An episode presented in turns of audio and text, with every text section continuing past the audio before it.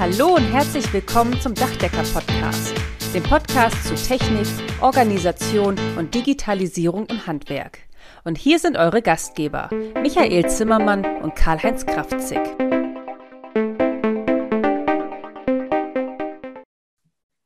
Hallo zusammen und herzlich willkommen zu unserem heutigen Dachdecker-Podcast. Heute geht es wirklich super hoch und spannend her. Wir beschäftigen uns mit einem ganz tollen Thema und haben auch einen ganz super spannenden, tollen Gast, einen echten Professor heute in unserer Runde. Da freue ich mich wirklich sehr drauf. Wir haben uns was Besonderes einfallen lassen, nicht wahr, Michael? Ja, Karl, du hast vollkommen recht, und zwar mit beidem. Das Thema ist hochinteressant im wahrsten Sinne, auch hoch und unser Gast ist auch hochinteressant und absolut kompetent und ein ausgewiesener Spezialist in seinem Fass. Äh, Fach. Ich glaube, man konnte es schon ein Stück weit ableiten. Heute geht es um Drohnen. Drohnen als Werkzeug im Dachdeckerhandwerk und unser Gast ist kein geringerer als Professor Christian Janke von der, ich hoffe, ich spreche es jetzt richtig aus, Embry-Riddle University. Lieber Herr Janke, lieber Herr Professor Janke, wir sind jetzt bei du, lieber Christian. Ja, du bist ein ausgewiesener Experte für Robotik in der Luft. Ich hoffe, ich habe es jetzt auch richtig gesagt. Und herzlich willkommen in unserem Podcast. Stell dich doch bitte mal unseren Zuhörern kurz vor. Sehr gerne. Vielen Dank für die Einladung. Ähm, ich bin Christian Janke, Professor für Luft- und Raumfahrttechnik, spezialisiert auf unbemannte Systeme, Robotik, das meistens in der Luft. Ich bin also ähm, verantwortlich für einen Studiengang, der äh, dieses Thema ausbildet an einer internationalen Universität.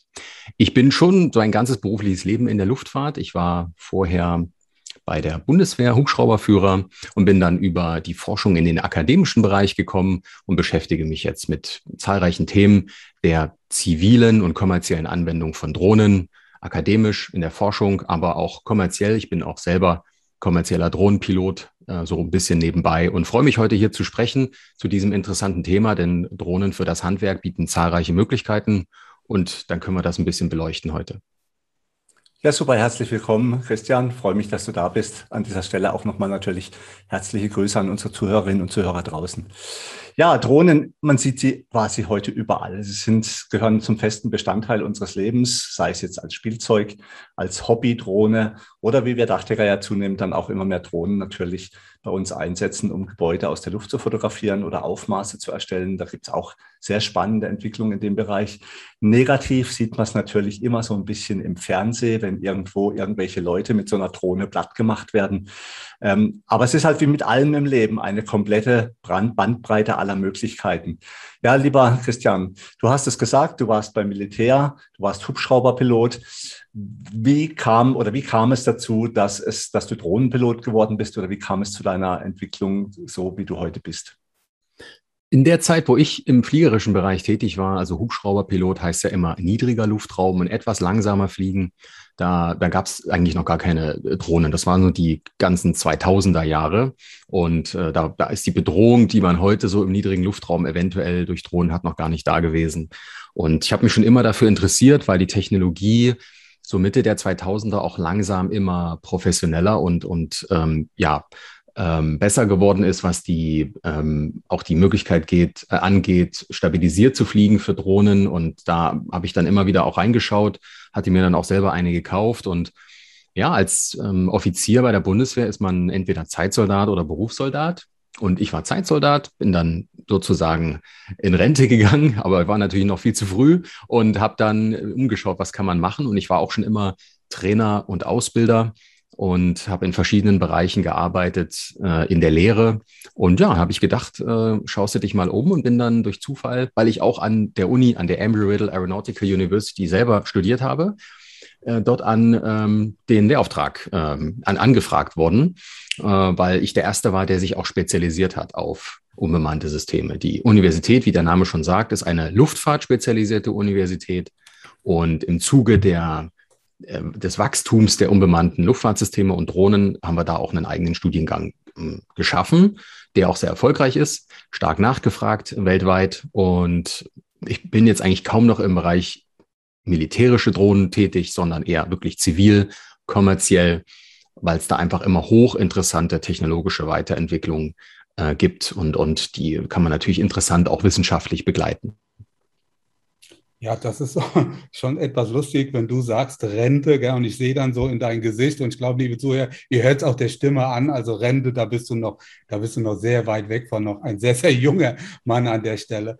Ja, Karl-Heinz, du hast es auch gesagt, negativer Touch, also irgendwie hört sich auch das Wort Drohne so ein Stück weit bedrohlich an, zumindest habe ich den Eindruck, vielleicht an dieser Stelle, letzte Woche hatte ich war ich so unterwegs und dachte, ich fahre nochmal schnell an der Baustelle vorbei. Ich habe immer so eine kleine Mini-Drohne dabei im Auto und habe nochmal schnell so ein paar Luftaufnahmen zur Baustellenvorbereitung gemacht. Und wie das mittlerweile fast üblich, direkt die Fenster rundidum gehen auf, einer springt raus, was mache ich denn hier, dürfte ich gar nicht und so weiter. Also mittlerweile hat sich auch die Drohne so ein bisschen im privaten Bereich so ein bisschen negativ ja, ja, wie soll ich sagen, behaftet äh, etabliert. Was ist denn so grundsätzlich der Unterschied ähm, zwischen der militärischen Drohne und der privaten Drohne? Ja, wie kann man das so, oder der zivilen Drohne, wie kann man das so äh, quasi aufteilen? Was denkst du? Wenn man vor, zehn Jahren Drohne eingegeben hat als Google-Suche und dort auf Bildersuche geklickt hat, hat man ausschließlich militärische Modelle angezeigt bekommen. Und mittlerweile, wenn man das macht, dann kriegt man nur noch ähm, kommerzielle und zivile Modelle, so wie die, die auf Baustellen fliegen, die Spielzeugdrohnen. Das heißt, der, der Begriff, das hat man schon wirklich auch immer überlegt, der ist aufgrund des militärischen Hintergrundes und der, der Missbrauchsmöglichkeiten für manche negativ belegt, aber man hat sich, glaube ich, mittlerweile damit abgefunden, dass es eben unterschiedliche Auffassungen gibt und dementsprechend äh, ist der äh, Begriff Drohne auch in der Gesetzgebung angekommen. Also sowohl die europäischen als auch die deutschen Gesetzestexte sprechen schon von Drohnen. Es gibt die Drohnenverordnung in Deutschland und die European Drone Regulations. Das äh, hat also Einzug genommen und ich denke, man wird sich daran gewöhnen.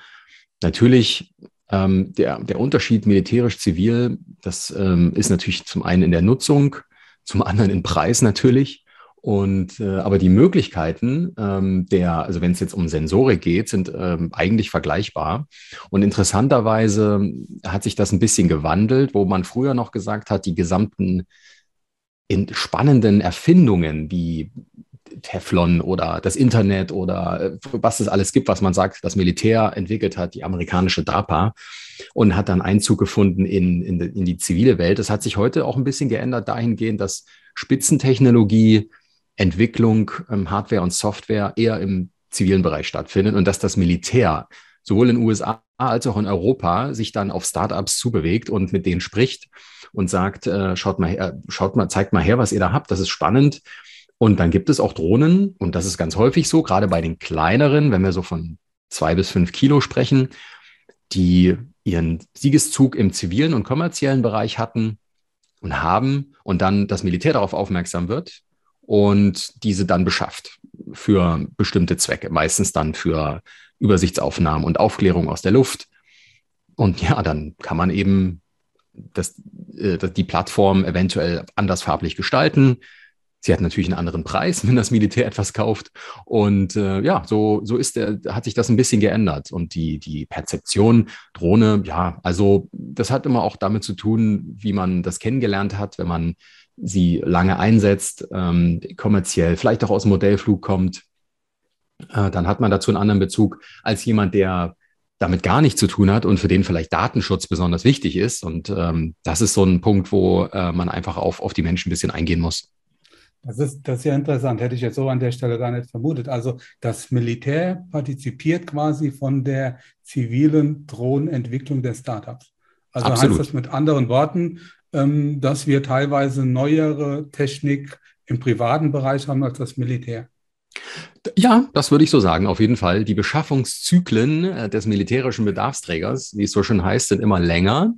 Und da kann man nicht einfach bei Amazon 50 äh, Drohnen für Kompanie A und B bestellen. So funktioniert das nicht. Und ähm, dementsprechend äh, ja, hat man da einfach äh, auch andere äh, Lastenhefte und, und Bedarfe, die dann so formuliert werden. Es ist ein langer Prozess, tatsächlich auch für die, für die äh, Truppe manchmal ein bisschen schwierig nachzuvollziehen, wie diese Beschaffung und ähm, die Entwicklung funktioniert. Das ist aber ein militärisch systemimmanentes Problem, was man auf der ganzen Welt hat. Okay. Bevor ich zu meiner eigentlichen Frage komme, Zwei Dinge, ja. Also erstens, Michael, du hast es ja schon gesagt mit dieser Drohnengeschichte. Also heute mal schnell die Drohne rausnehmen und fliegen. da ziehen dir gleich ein paar Leute die Ohren lang. Also ich mache es tatsächlich echt mit Vorankündigungen, Aushang und Privatsphärenhinweisen, weiß der Teufel was alles. Also formal hier an der Geschichte äh, einfach nur erwähnt, wenn, wenn Berufskolleginnen und Kollegen die Drohne verwenden, dann bitte immer Informationen, Aushang, solche Dinge machen. Das erspart einfach viel Ärger. Und man muss natürlich auch entsprechenden Drohnenführerschein haben und die ganzen anderen Auflagen, Versicherungen und so erfüllen. Ähm, es ist kein Spielzeug. Und die zweite Geschichte, äh, wo du sagst, wo wir uns über Hubschrauberpiloten unterhalten haben und autonome Steuerung. Also ich bin ja ein, ein bekennender Flächenpilot, ja, Jan, äh, Christian. Und du hast ja gesagt, du bist Hubschrauber geflogen. Und ich hatte Hubschrauber mal tatsächlich als Modellhubschrauber. Und vor 30 Jahren war das die Hölle, ja, so ein Teil gerade in der Luft fliegen zu lassen. Du das ist auch immer ja, noch. Hast, ja, wenn du eine Sekunde das Steuerhorn losgelassen hast, dann hat er ja alles gemacht, nur ist nicht stehen geblieben. Ja, und beim Flächenflugzeug kannst du dich zurücklehnen. Und das beeindruckt mich tatsächlich auch bei Drohnen, die Steuerung Steuerungstechnik. Du machst die Hände weg und das Teil fliegt komplett sauber, sicher, stabil in der Luft, hat Hinderniserkennung und solche Dinge. Also das ist schon extrem beeindruckend. Aber lass uns doch mal noch mal ganz kurz über dich sprechen. Du bist ja an der Embry-Riddle University und das ist ja auch eine amerikanische Universität und international ausgerichtet. Was ist denn jetzt genau deine Aufgabe und Tätigkeit dort? Also zunächst bin ich natürlich äh, Instructor, also ich habe Studenten und gebe Kurse zu bestimmten Themen. Ich bin aber auch Lehrstuhlinhaber, wie es auf Deutsch heißt, also Program Chair und die für diesen Studiengang, den ich eingangs beschrieben habe, verantwortlich Bachelor of Science in Unmanned Systems Applications. Wir haben auch einen Master of Science in Unmanned Systems und da interessieren sich äh, Menschen weltweit für diese Ausbildung, um sich zu spezialisieren äh, hat auch ein starkes Wachstum. An unserer Uni selber sind zwei Bereiche am, am wachstumsstärksten. Das ist zum einen das Thema Unmanned Systems und das andere ist Cyber Security. Und ich bin verantwortlich jetzt für diesen Studiengang, für die für das Curriculum, für die Studenten, für die Weiterentwicklung. Wir sind sehr industrienah. Das heißt, wir passen unsere Lehrinhalte in relativ kurzen Zyklen an die Bedarfe der Industrie an. Das ist jetzt aus vielleicht traditioneller europäischer Sicht nicht immer so. Ähm, da ist ja das Curriculum eher, äh, ich sag mal, langsamer in den wieder oder in den ähm, Zyklen, wo es sich ein bisschen äh, aktualisiert, sozusagen. Freiheit von Lehre und Forschung und so weiter. Ne? Und, und in, in den angelsächsischen Ländern, da ist es wirklich so, da ist eine, ein Studium ist eine Investition, kostet natürlich auch mehr Geld und hat dementsprechend dann auch ähm, ganz klare Erwartungen. Also ich habe ja selber auch an der Uni studiert, ähm, habe davon teilweise etwas finanziert bekommen vom Berufsförderungsdienst der Bundeswehr. Und auch in anderen Ländern ist es so, dass ähm, die, die Embry-Riddle da ähm, solche Programme hat, Zusammenarbeit mit ausscheidenden Zeitsoldaten, mit Firmen. Wir haben viele ja, Mitarbeiter von Firmen, die ihre, äh, die an die Uni geschickt werden, denn ein besonderes, ein besonderer Aspekt bei uns ist nicht nur das Thema der Luftfahrt und der neuen Technologien, sondern auch des Distance Learning, also der Online Education. Wir haben machen schon seit, also noch vor Corona äh, und äh, dem Lockdown äh, habe ich schon mit Zoom und mit einem äh, Online Learning Management System unterrichtet. Das war für mich also keine Umstellung, das ganze Homeoffice-Thema. Ich habe vielen Kollegen das Ganze erklärt, äh, MS Teams, Zoom und wie das alles funktioniert mit synchronen Anteilen, also gleichzeitig in einem Raum zu sein oder asynchron, dass man äh, bestimmte Module hat, die durchgearbeitet werden. Ja, also das, das ist so der, so ein bisschen die DNA unserer Universität. Wir sind weltweit verteilt. Wir haben einen Campus in Frankfurt am Main für Präsenzkurse. Ansonsten machen die Studenten viel zu Hause oder wo sie gerade stationiert sind. Ja, und äh, so funktioniert das bei uns. Okay, eine Zielgruppe hast du ja genannt, die Industrie. Ja, Handwerk habe ich jetzt leider nicht äh, gehört. Vielleicht habe ich es auch überhört, vielleicht kommt es auch jetzt. Welche Studiengänge werden da genau vermittelt und gibt es auch ja, für das deutsche Handwerk die Möglichkeit der Weiterbildung Karl, du hast es ja schon richtig gesagt. Natürlich dürfen wir jetzt nicht im gewerblichen Bereich einfach die Drohne rausholen, ohne Anmeldung, ohne Führerschein und so weiter. Es ist ja schon ein kleiner Unterschied auch zum privaten Bereich. Wir nutzen die Drohne ja auch gewerblich, aber ähm, die Ausbildung, ja, gerade jetzt so eine akademische Ausbildung von so einer Universität, könnte ich mir durchaus charmant vorstellen. Gibt es da was für uns Handwerker?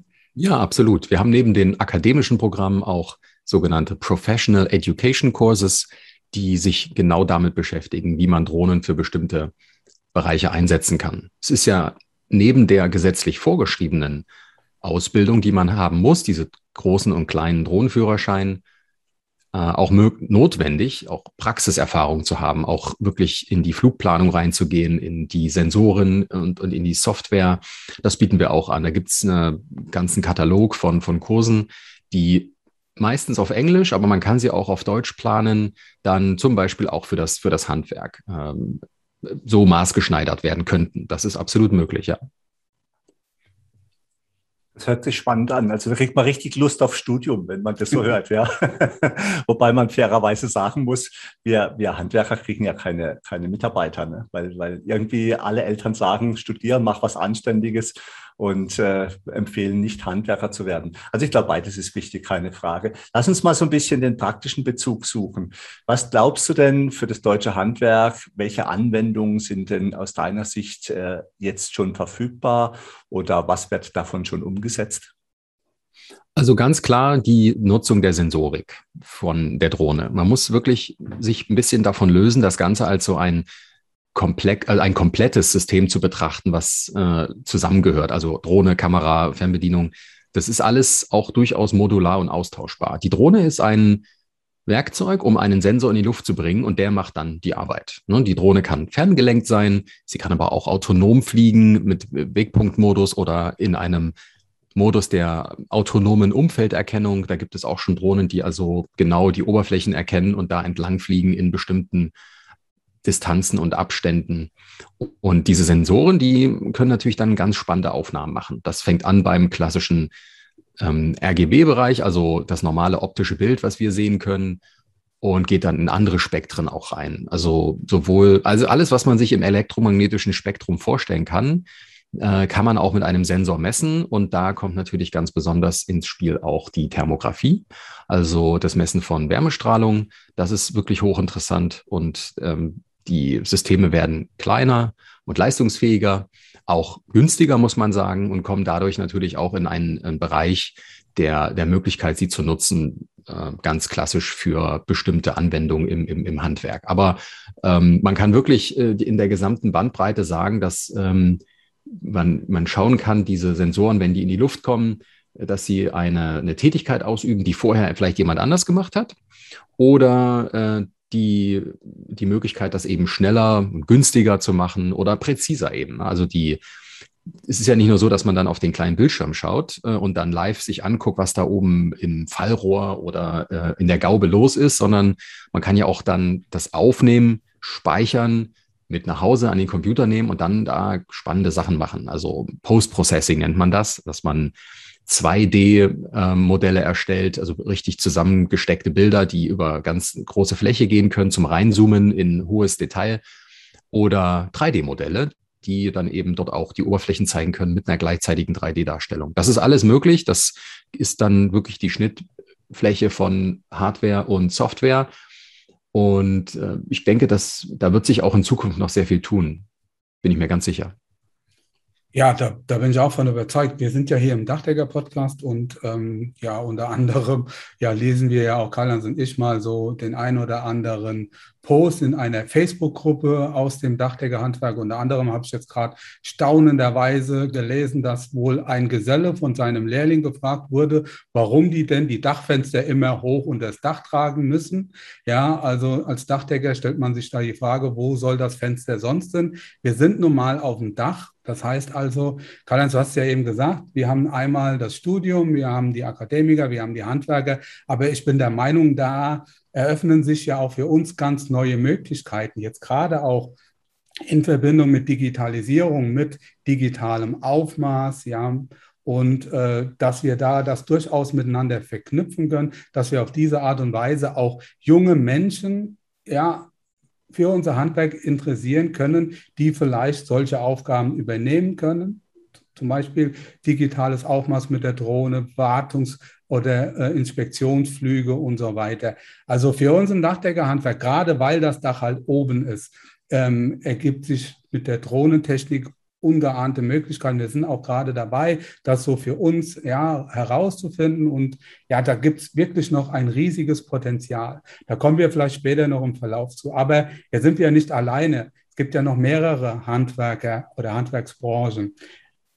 Aus deiner Erfahrung, welche Branchen im Handwerk nutzen die Drohnentechnik jetzt schon? Und wo sind da so die Potenziale? Wo geht da die Reise hin? Momentan, wenn es wirklich um das klassische optische Bild geht, ähm, sehe ich das viel bei, bei Sachverständigen für, für Bauschäden zum Beispiel, für Abnahme von Neubauten, für alles, was das Erstellen von Marketingmaterial angeht. Das ist dann nicht Handwerk, aber eben die klassischen Immobilienmakler. Aber wann immer es darum geht, ein, ein Bild aus einer Perspektive zu bekommen, was vorher eben nicht möglich war, da, da, da sehen wir das schon. Also zum Beispiel Inspektionen von Infrastruktur, wo ich vorher, also wenn sie berührungslos ist, mit einem Industriekletterer hin musste. Das ist ein ganz klassischer Drohnenanwendungsfall. Dann das Suchen von Anomalien, mal ganz allgemein gesagt. Das kann also eine Leckortung sein von einem äh, Spezialisten bis hin zu Rostschäden oder verschiedenen anderen Dingen. Also die Kameras, die Sensoren sind wirklich sehr, sehr gut geworden und ähm, da, da gibt es in, in der Echtzeitbetrachtung oder eben dann in der Auswertung danach ganz, ganz ähm, tolle Möglichkeiten, um auch gut informierte Entscheidungen dann zu treffen, wie es dann weitergehen soll. Also es ist auch was die Baustelle, du hast es eingangs erwähnt, angeht, natürlich für den Bauherren mittlerweile sehr einfach geworden, so eine Baufortschrittsdokumentation zu machen und genau zu sehen, was denn da passiert und, und tatsächlich auch relativ einfach zwischendurch Aufnahmen zu machen, um festzustellen, wann ist denn wo was passiert, auch rückwirkend vielleicht, wenn es um Regressforderungen geht oder um andere Dinge. Man kann im Straßenbau, in der Vermessung äh, ganz viel machen. Also man kann zum Beispiel mit einer Drohne feststellen, wie dick der Asphalt auf einer Autobahn, der aufgetragen wurde, ist, gemacht wurde. Das ist dann, geht dann in den Bereich 3D rein, Volumetrics. Also ich kann wirklich auch dann mit Laserscannern Oberflächen messen. Das geht alles. Und ich glaube, die ersten, die wirklich Drohne ganz schnell ähm, übernommen haben, waren die, die Vermesser, weil die einfach ähm, für sich gesehen haben, okay, äh, hier gibt's ganz tolle Möglichkeiten. Ich muss nicht mehr im Morast stehen äh, zur Erschließung des Geländes oder ich muss da nicht rumklettern. Und es geht auch viel schneller und, und die, äh, die Dinge, die es da gibt. Also es gibt auch gerade, das sieht man auch ein bisschen auf den Messen, auf den klassischen Branchenmessen, wie das so Einzug hält. Also sicherlich hat man auf einer Dachdeckermesse äh, oder Konferenz mittlerweile auch einige Stände mit Drohnenfirmen. Aber bei der, bei einer klassischen Vermessungs- und, und, und äh, Geodätenmesse, da ist die Hälfte äh, der, der Technik, die vorgestellt wird, sind Drohnen mittlerweile. Also das hat da schon ganz, ganz starken Einzug gehalten. Michael, ich glaube, über so eine Messe müssen wir auch mal drüber laufen. Das hört sich spannend an. Also ja, ja. wir kennen ja tatsächlich nur die Drohnen. Also was, was für die Anwendungsbereiche, wir haben ja hier in Freiburg auch ein schönes, großes Münster. Und da habe ich tatsächlich miterlebt, dass vor nicht allzu langer Zeit für die Steinnetzarbeiten dieses Münster außen komplett mit einer Drohne gescannt über eine Pixelpunktwolke erfasst wurde und die jetzt eine dreidimensionale, extrem genaue Erfassung unseres Freiburger Münsters haben, um damit die weiteren Reparaturen zu planen. Das, sowas in die Richtung geht's ja. Und dass man Dicken von Asphalt messen kann mit einer Drohne, das war mir tatsächlich neu. Da kannst du, was denn das für ein Sensor? Das würde mich auch nochmal interessieren, Christian. Also ich meine, so aus Fotos irgendwelche Punktwolken rausmessen, kann ich mir noch gut vorstellen. Aber der Sensor, wie man Dicken misst, das finde ich spannend. Und was glaubst du denn gerade zu Punktwolkenaufmaßgeschichten? Das ist doch wahrscheinlich auch ein guter Anwendungsbereich für uns Dachdecker. Absolut. Und wie du schon sagtest, natürlich geht das optisch. Also wir haben ja die, diese berühmte Fotogrammetrie, Structure from Motion. Ich habe also mehrere Bilder, die aus verschiedenen Perspektiven gemacht werden, die ich dann um ein 2D äh, eine Karte zu bekommen, hochauflösend zusammennähen, stitchen kann, wie man sagt. Oder ich kann eben in der Perspektive mich dreidimensional verändern, um dann dort ein Modell zu bekommen. Das, das funktioniert jetzt schon und äh, kann im Zusammenspiel von Drohne und Software dann auch schon gute Ergebnisse liefern. Ganz besonders interessant, und das ist auch die, ähm, ich sag mal, die Killer-Applikation dann für dieses Thema Asphalt und auch sonst Messung ist, sind Laserscanner, die einfach ihren Einzug gehalten haben in die äh, kommerzielle oder in die Consumer Electronics.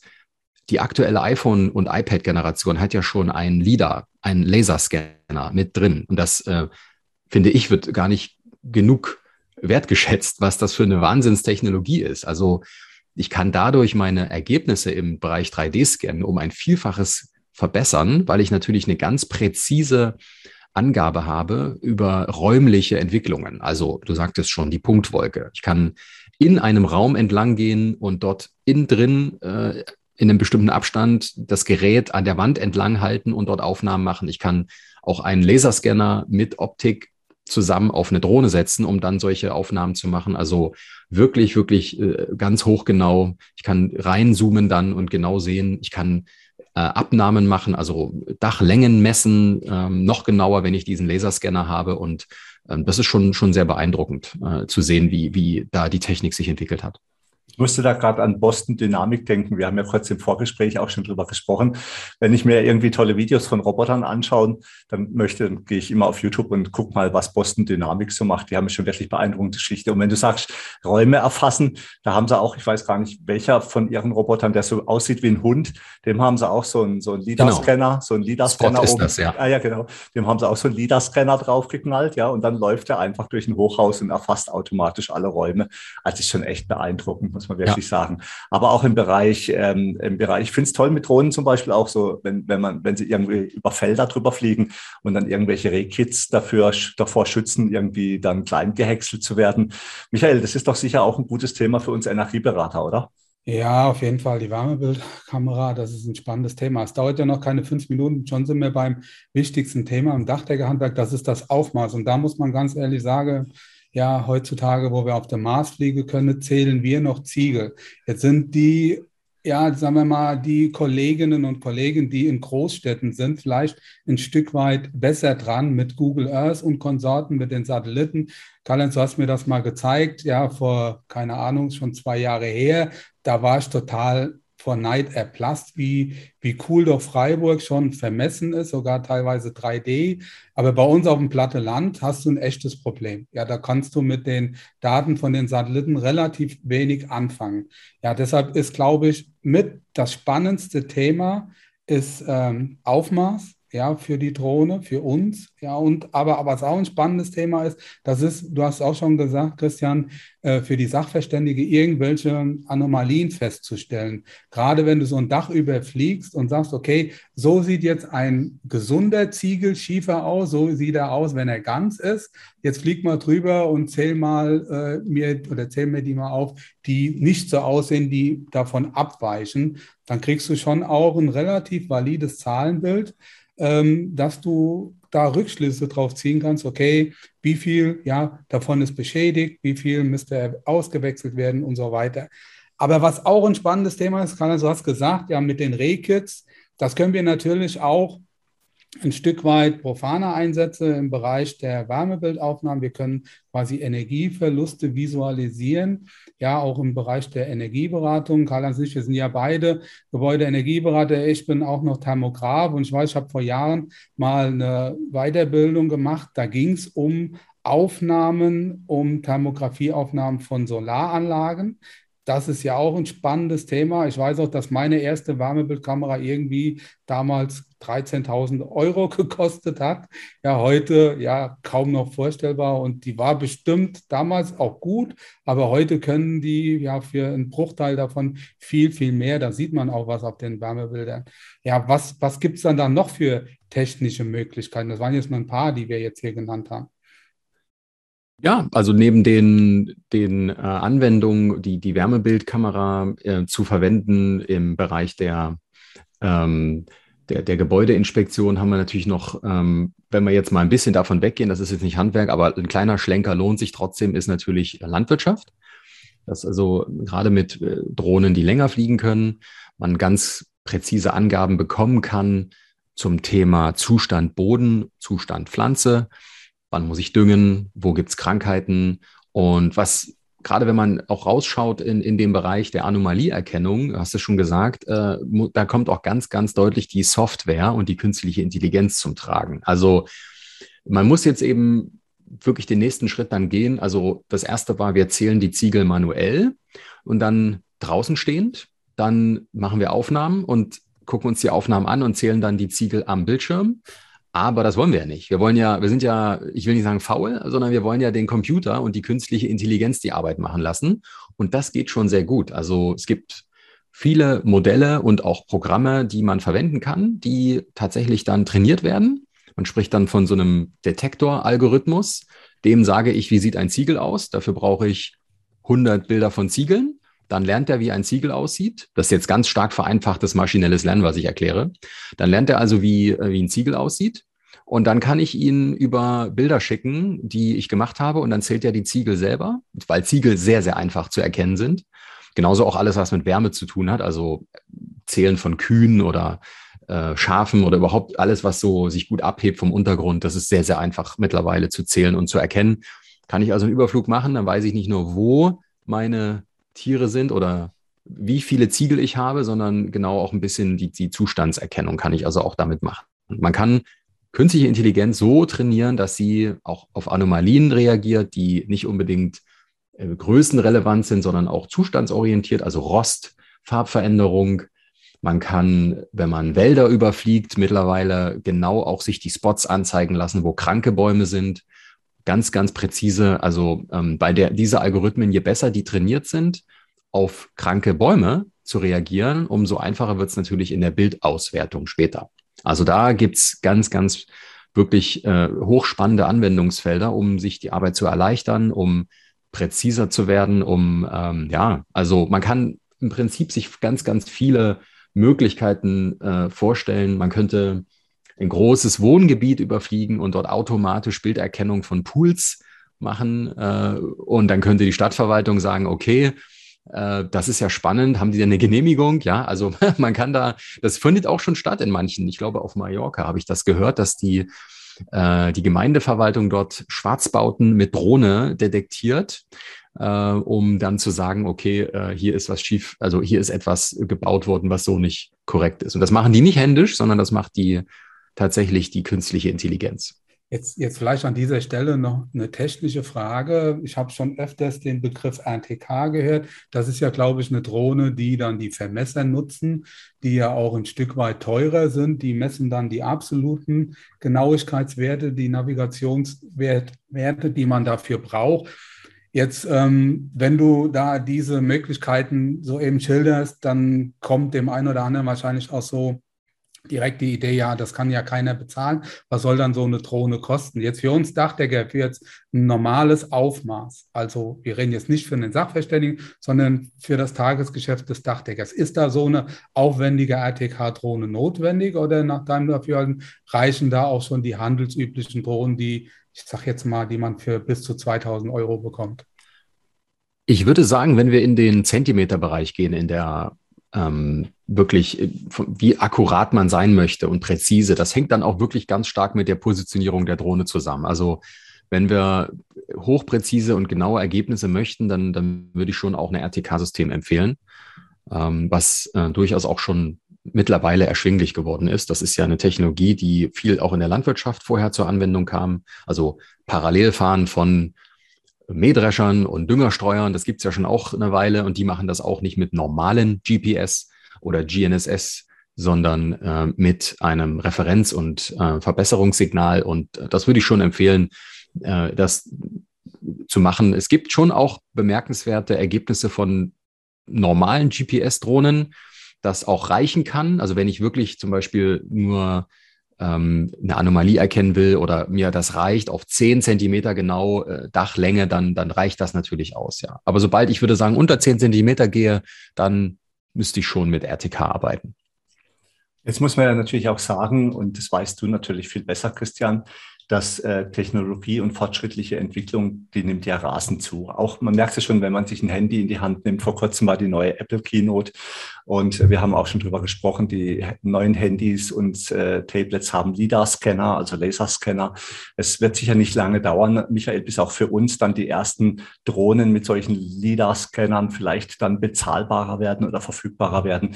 Also das ist ja ein Riesenbereich. Das mit der künstlichen Intelligenz, äh, wir haben da auch schon mal einen Podcast drüber aufgenommen, genommen.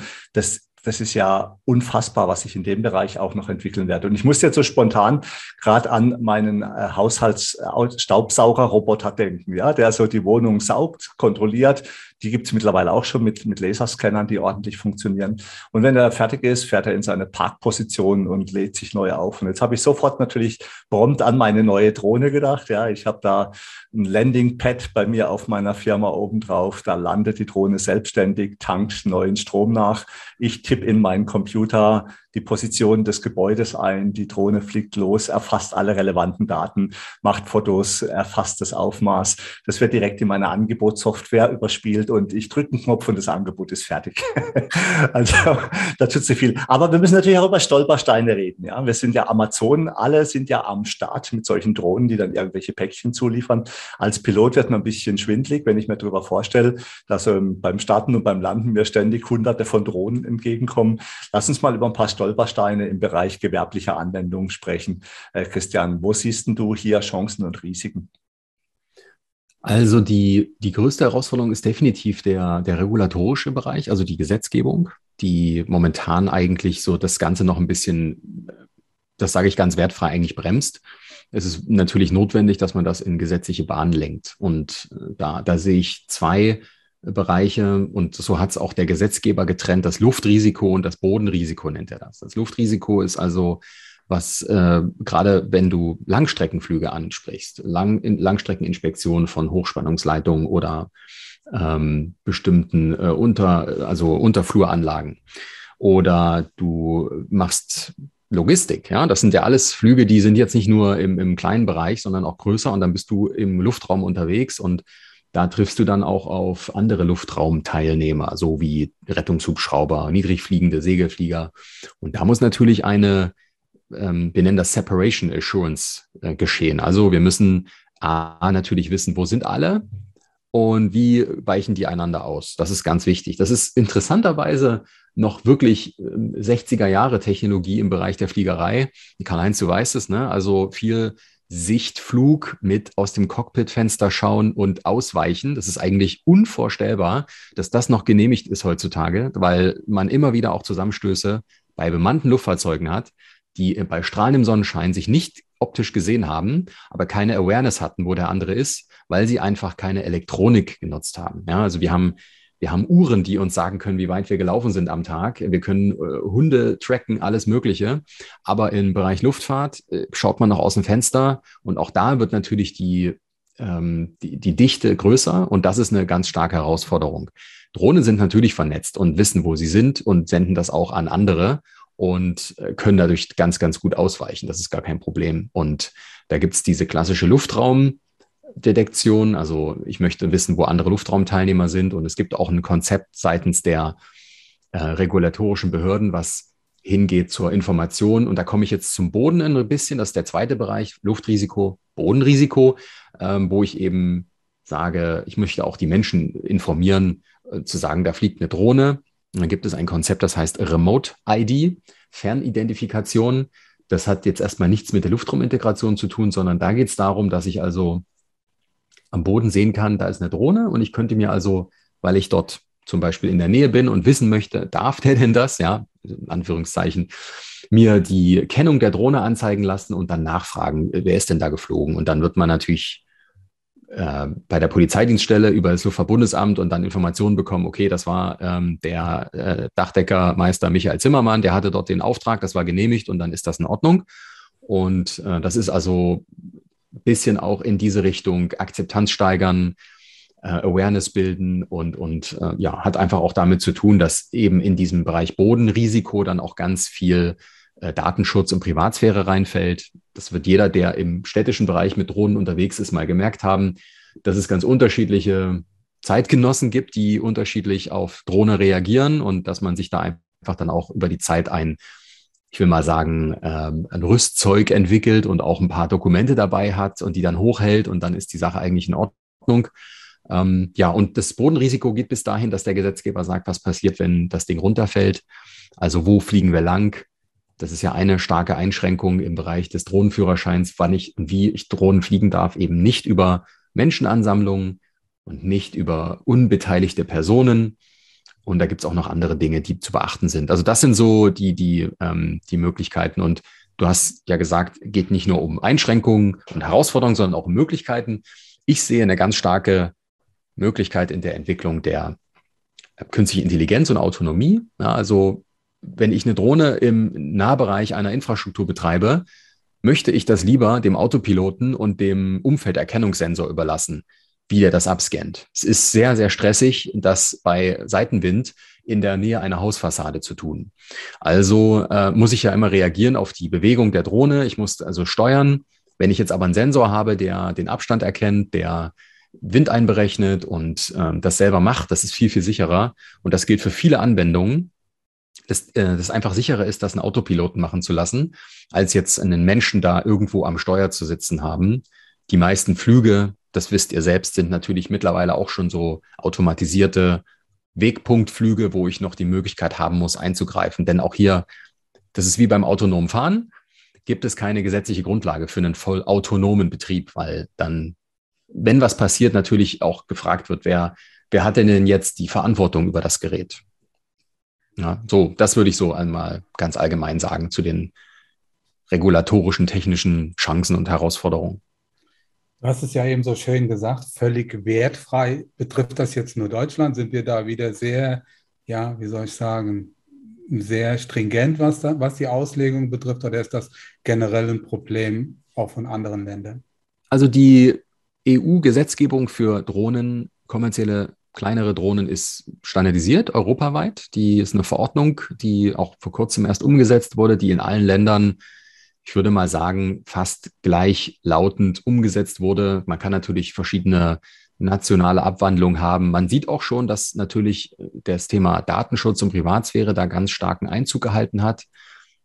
Ich gehe davon aus, dass auch auf europäischer Ebene da Deutschland sicherlich auch ein bisschen mit Treiber war, äh, weil natürlich das Thema Datenschutz in Deutschland eine besondere Rolle spielt, ganz traditionell, ähm, was auch nicht immer positiv ist. Ähm, aber das ist eben die Situation und ähm, ich glaube, dass man sich jetzt wirklich auch langsam dem Thema ein bisschen ähm, ja, realistischer nähern kann, weil man muss natürlich seine Drohne auch äh, kennzeichnen mit einem äh, einer Plakette, und mhm. man, man braucht die Registrierung und so weiter. Das ist eigentlich, ähm, würde ich sagen, mittlerweile europaweit gleich. Und, und Stück für Stück, denke ich, wird das Bild der Drohne in der, ja, im Alltag auch immer mehr und mehr Einzug halten. Also die Leute heben noch kurz den Kopf, wenn sie das sehen.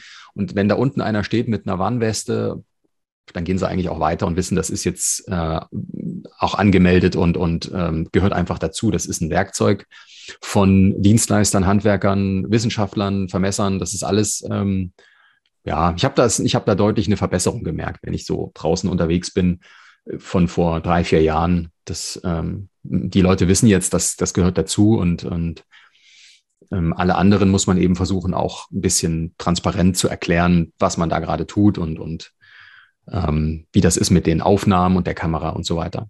Ich glaube, die, die Drohnen werden ja auch immer leiser, habe ich so das Gefühl. Und, ähm, und wir haben ja gerade so ein Stück weit auch mal ja, gemeinsam überlegt, welche Möglichkeiten da es noch für das Handwerk generell gibt, was auch ein Stück weit Arbeitserleichterung darstellt, was auch eine Prozessoptimierung ist. Am Ende des Tages ist es auch ein Stück Arbeitssicherheit. Jedes Dach, was nicht begehen werden muss für eine Inspektion, was man befliegen kann, ja, da, da da hat man ja quasi auch quasi wieder ein gewisses Risikopotenzial ausgeschaltet.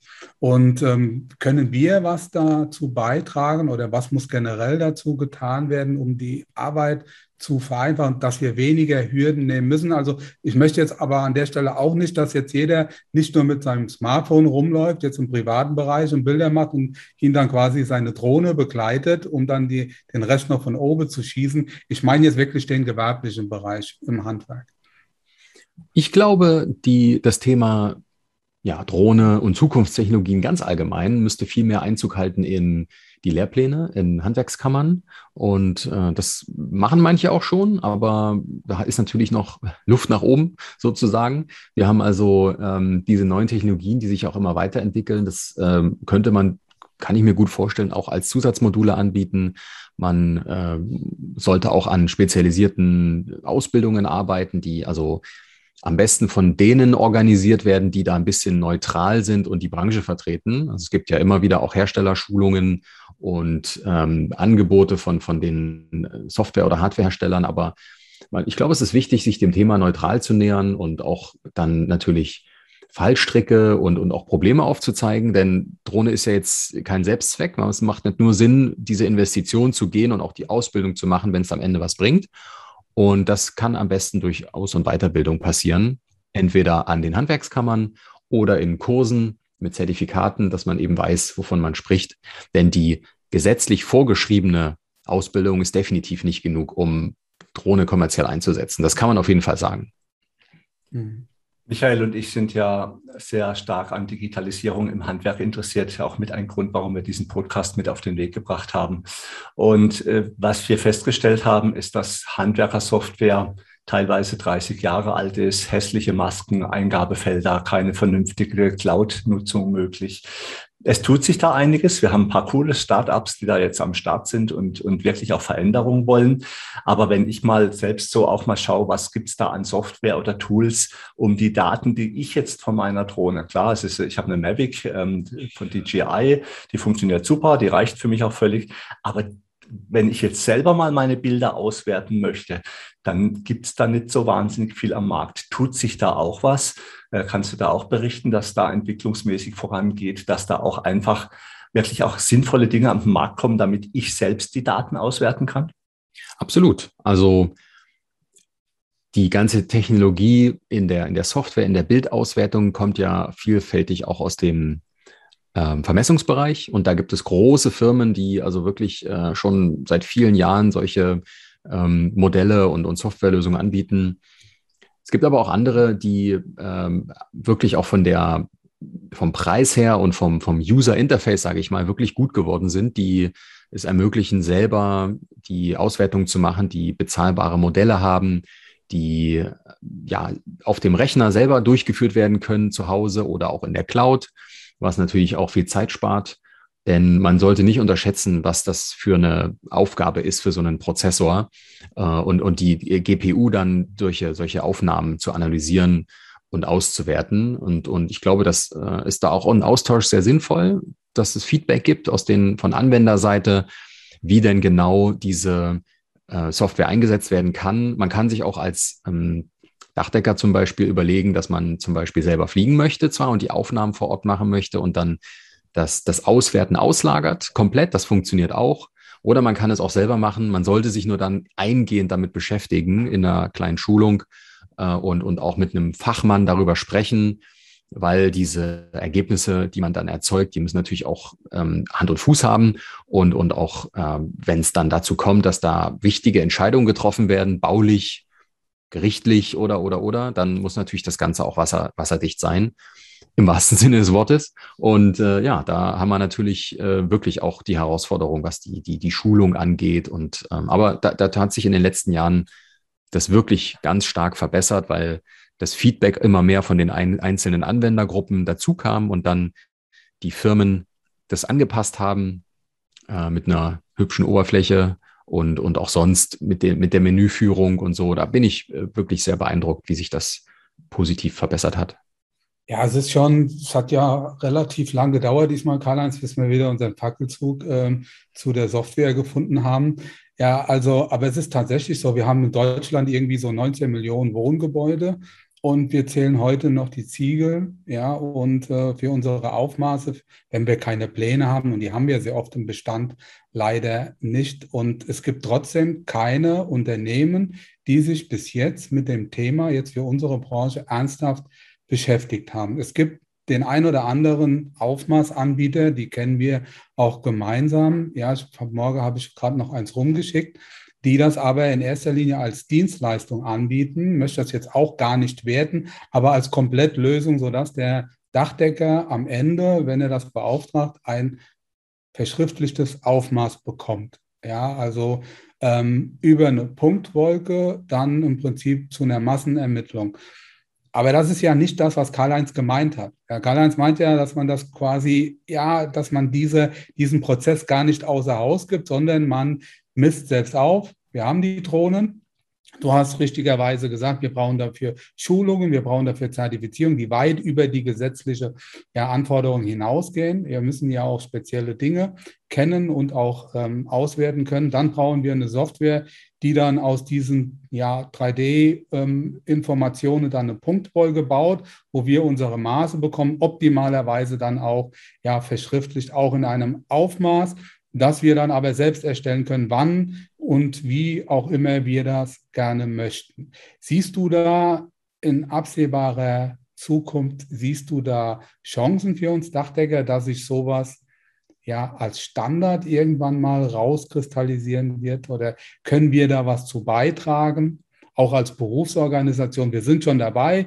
In dem einen oder anderen Bundesland, Rheinland-Pfalz, sind wir gerade dabei. Auch jetzt bei uns im Betrieb sind wir dabei, das ein oder andere auszutesten. Aber wir sehen auch, was da möglich ist und das macht auch riesig Spaß. Ja, und das sind auch wirklich sehr interessante und sehr gute Ergebnisse, die wir dabei erzielen. Aber wir sind da noch ganz am Anfang. Ich denke schon, dass wenn da die Anbieter und die Bedarfsträger aufeinander zugehen, dass ähm, man da Lösungen finden kann. Vielleicht ist es auch so, dass viele der Softwarehersteller diesen Markt, die Möglichkeiten noch gar nicht genug entdeckt hat. Wenn ähm, vielleicht ist auch so ein bisschen Henne-Ei-Problem. Manche halten den Markt noch für zu klein, weil ähm, da nicht genug Nutzer sind und nicht genug Dachdeckerfirmen Drohnen verwenden. Auf der anderen Seite sagen dann die Firmen, ja, aber ich habe ja noch nicht die richtige Software und es ist auch noch zu komplex. Das wird sich, denke ich, entwickeln. Und ähm, ja, genau, wir sind schon auch im Gespräch da und, und ich denke, es ist auch wichtig, dass äh, verschiedene Firmen dann, Entschuldigung, Branchen davon profitieren können, um zu sagen, okay, äh, jetzt ist das so gut für uns, dass man sagen kann, okay, weil äh, momentan ist es eben noch nicht branchenspezifisch. Es ist einfach eine, eine Sache, die ähm, Software ist dann eher allgemein und generisch und kann von verschiedenen ähm, auch Firmen und ähm, Anwendern so genutzt werden. Denn die Software, der Hintergrund, wenn wir jetzt über den, das Dachdeckerhandwerk sprechen, äh, hat ja dann die gleiche Software, die zum Beispiel Thermographen oder Photovoltaikinspektionen. Das ist grundsätzlich wäre das die gleiche Software, man würde daraus eben nur andere Sachen rauslesen. Und, und da, da denke ich, ich bin zuversichtlich, dass das die Anbieter erkennen und dann auch dementsprechend Lösungen anbieten werden. Es gibt ja, es gibt ja diese Möglichkeit. Karl-Heinz, du erinnerst dich, wir haben den Stefan Wierig, an dieser Stelle liebe Grüße, haben wir interviewt. Der bestellt ja jetzt schon mittels Drohnenaufmaß, bestellt er seine Sandwich oder seine Trapezbleche. Also die Möglichkeiten scheint es ja schon zu geben. Es ist halt, solange du, solange du von oben auf ein Gebäude drauf schaust, was keine Dachneigung hat, geht es ja relativ einfach. Ne? Solche schwierig wird immer dann, wenn du irgendwie noch eine Dachneigung hast oder viele, viele Durchdringungen oder Rauben. Also es bleibt spannend, aber hört sich alles ziemlich super an. Und äh, die, die Geschichte, Christian, die wir immer wieder erleben, ist, so wie du es ja auch schon angedeutet hast. Wir reden ja auch mit Softwarehäusern. Ich habe auch hier bei uns in Freiburg einem großen Softwarehaus gesprochen. Die sehen Handwerker nicht als relevante Gruppe an, weil viel zu klein. Ja, das ist eigentlich schade, weil wenn wir über Dachdecker äh, und Software sprechen. Klar, wir sind vielleicht nur eine begrenzte Gruppe in Deutschland, aber wir Dachdecker sind jetzt keine, keine äh, Ausnahmepersonen, sondern im Prinzip reden wir immer über das gesamte Handwerk. Und ich finde auch schon, dass die Entwicklung tatsächlich daran scheitert, dass einfach ähm, gewisse Entwickler sagen, das ist keine Zielgruppe für uns, da zu klein, da können wir kein Geld mit verdienen. Ja, ja wobei, Karl-Heinz, ich muss ganz ehrlich sagen, wir haben insgesamt in Deutschland haben wir 15.000 Dachdeckerunternehmen. Ja, da sind jetzt die Einmannunternehmen mit dabei. Ähm, der durchschnittliche Betriebsgröße ist so circa 5,3 Mitarbeiter, wobei tatsächlich die meisten Betriebe zwei bis drei Mitarbeiter groß sind. Das sind die meisten Betriebe. Dann haben wir noch die Zimmerer, dann haben wir noch die Klempner, die haben die gleichen Begehrlichkeiten. Ich sehe das auch so, der 1, 2, 3, 4, 5, auch der 10, 15, 20 Mann Betrieb ist wirtschaftlich nicht in der Lage, solche Systeme entwickeln zu lassen. Da sehe ich uns als Berufsorganisation so ein Stück weit auch in der Pflicht, da möglicherweise mit den entsprechenden Kooperationspartnern solche Systeme zu etablieren. Das ist, glaube ich, schon ein Markt ist da. Ja, nur müssen wir langsam, aber sicher mal so unsere Begehrlichkeiten anmelden. Und ich glaube, die Zeit ist da und äh, da müssen wir langsam mal, mal uns auf den Weg machen, um da auch das ein oder andere, ja, letztendlich auch ja, wirklich auf den Weg zu bringen. Ja, prima. Ich glaube, damit, das war schon das perfekte Schlusswort, Michael. Sollten wir mal wieder langsam zum Ende des heutigen Podcasts kommen. Christian, es war mega spannend, hat wirklich sehr viel Spaß gemacht, weil man merkt halt einfach auch, dass du super kompetent bist, äh, was das Thema angeht. Und ich, ich freue mich riesig, ja, dass, dass ein Professor, jemand wie du oder andere äh, Interviewpartner wirklich sich die Zeit nehmen, auch zu uns in den Dachdecker-Podcast äh, zu kommen. Daher meinen ganz, ganz herzlichen Dank an dich und von meiner Seite schon mal alles Gute an die Zuhörerinnen und Zuhörer draußen. Und ich werfe den Ball nochmal zu Michael zurück. Ja, ich kann mich da meinem Vorredner, wie heißt das schön, nur anschließen. Lieber Karl, sagt mehr oder weniger fast, fast alles gesagt. Lieber Christian, auch von meiner Seite vielen Dank. Ist mir jetzt spontan eingefallen, ohne das jetzt vorher mit dir abzusprechen, Karl-Heinz. Aber ich würde gerne nochmal Podcast Nummer zwei machen mit dir, lieber Christian, und zwar speziell jetzt zu dem Thema Aufmaß ja, dass wir uns das Thema digitales Aufmaß mit 3P Punktfolge nochmal vornehmen. Und ja, noch eine Frage, die mir ja wirklich auf der, ja, auf der Zunge brennt. Wie sieht die Welt der Drohntechnik in 20 Jahren aus? Zum Beispiel, ja, das Stichwort Militärparade in, Frankfurt, in Frankreich. Da hast du ja auch ein Interview, habe ich gesehen von dir, wenn es dann darum geht, dass auch eine bemannte Drohne sich irgendwie mal auf den Weg macht. Und jetzt, wie ist das für uns Handwerker? Ist das in absehbarer Zeit greifbar, dass wir vielleicht den ein oder anderen Reparaturauftrag dann nicht mehr mit dem Kran ausführen, sondern direkt ja, mit so einem Flyboard. Auch das ist ein spannendes Thema, da würde ich mich gerne mit dir nochmal drüber unterhalten. Ja, von meiner Seite nochmal vielen lieben Dank, auch liebe Zuhörer, dass ihr euch wieder die Zeit genommen habt, dabei zu sein. Ich wünsche euch was. Macht's gut, bleibt gesund, bis zum nächsten Mal. Vielen Dank. Damit sind wir nun am Ende vom heutigen Podcast. Wir wünschen euch viel Freude bei der Arbeit und dass auch in Zukunft alles optimal bedacht ist. Wenn euch der Podcast gefallen hat, freuen wir uns, wenn ihr ihn euren Freunden und Kollegen weiterempfehlt und auch in den sozialen Medien liked und teilt. Bis zum nächsten Mal, wir freuen uns auf euch. Euer Michael Zimmermann und Karl-Heinz Kraftzig.